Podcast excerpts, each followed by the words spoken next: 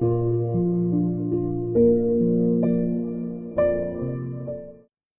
位同学好，我是许军老师。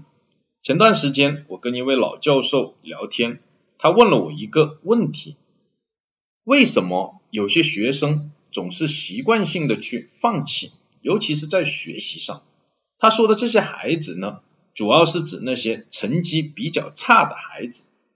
确实，如果我们注意观察，会发现有这样一部分的人哦，在他人生。面临这些困难或者是挑战的时候，他会习惯性的放弃或者是退出。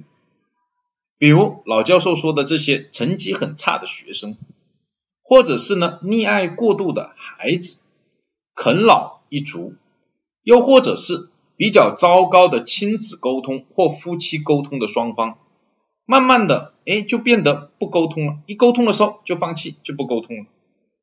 这其实从心理学的角度来说，是他们已经学会了无助，并变成了一种习惯。从学术名词的角度，叫习得性无助，是指个体失去了对不利事件的掌控感，将无助变成了一种习惯，摧毁他采取行动的动力。比如成绩。一直很差的学生，由于不断的重复的考不好，对考试对学习就产生了无助感，慢慢的变成了一种习惯。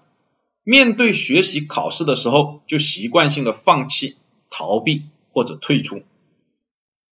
又比如溺爱过度的孩子，或者是啃老一族，由于父母在他们还小的时候。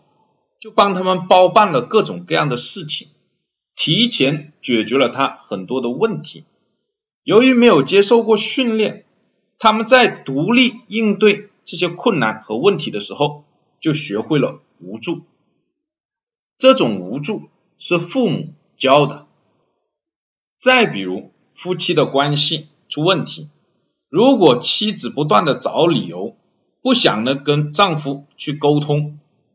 那么丈夫经过一些尝试以后，就会形成无助感，就不会呢再尝试呢去跟妻子做沟通。这些类似的案例还有很多，可能有同学要问，怎么来解决习得性无助的问题？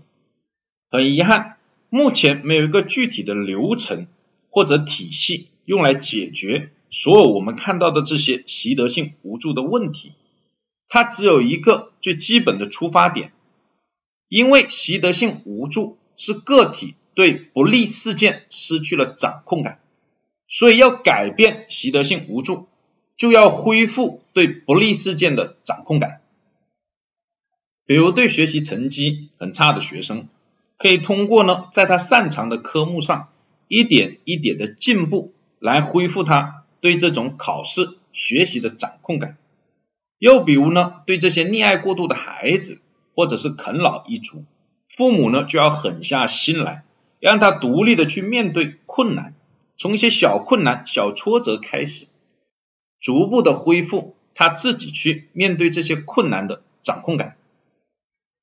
希望大家都能抓住对不利事件的掌控感这个关键环节，避免呢习得性无助。这个内容。就先讲到这，谢谢大家。